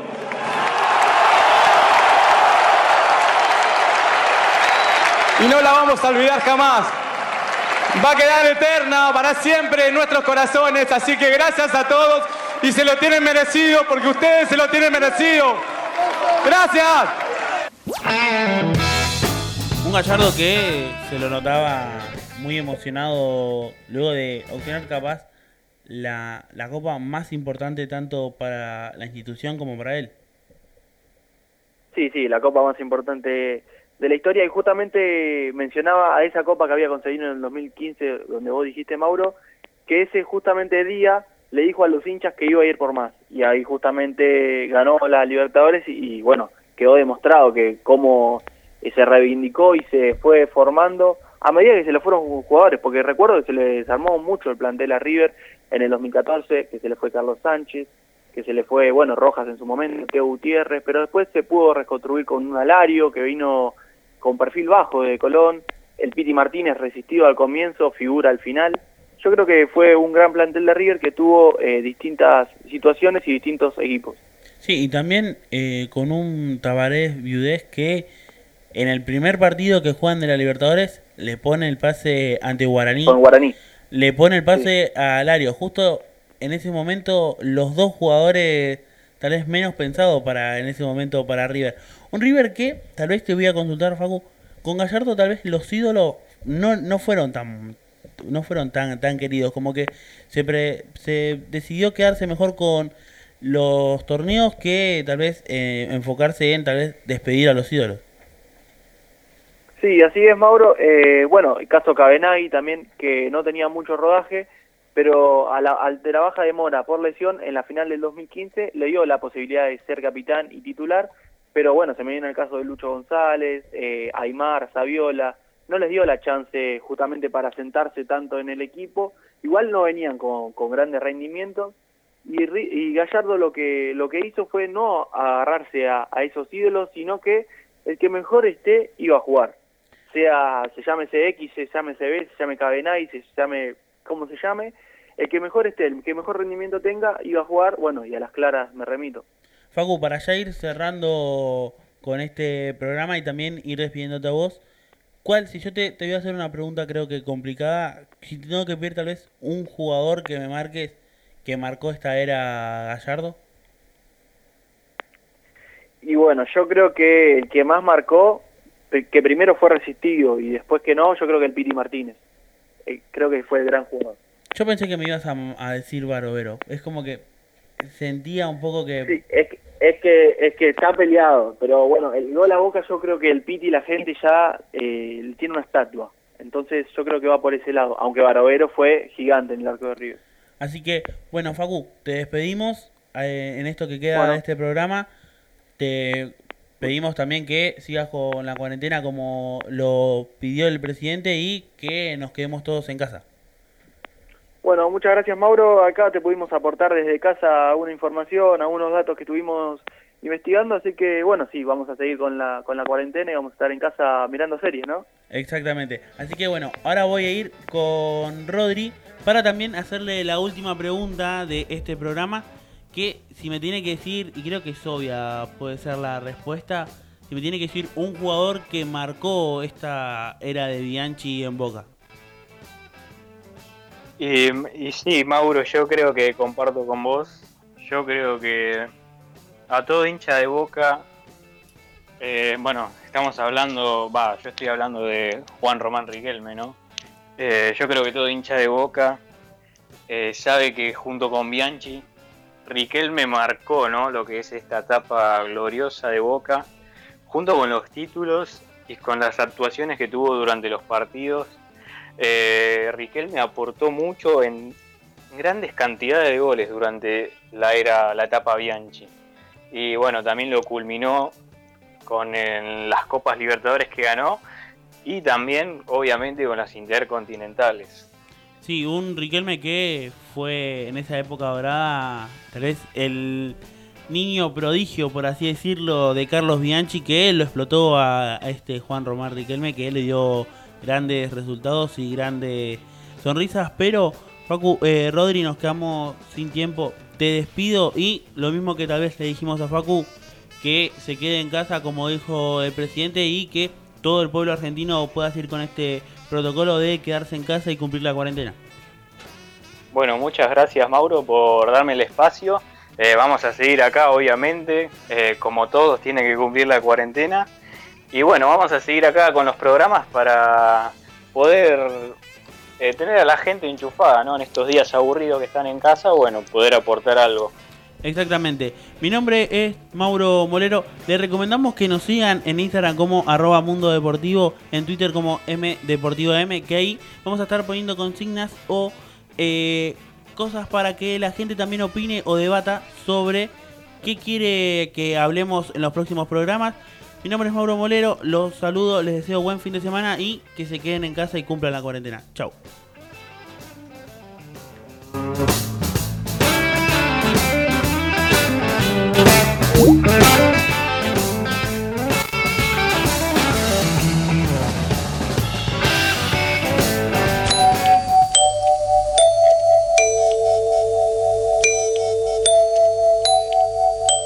En 1520 kHz transmite La Voz del Sur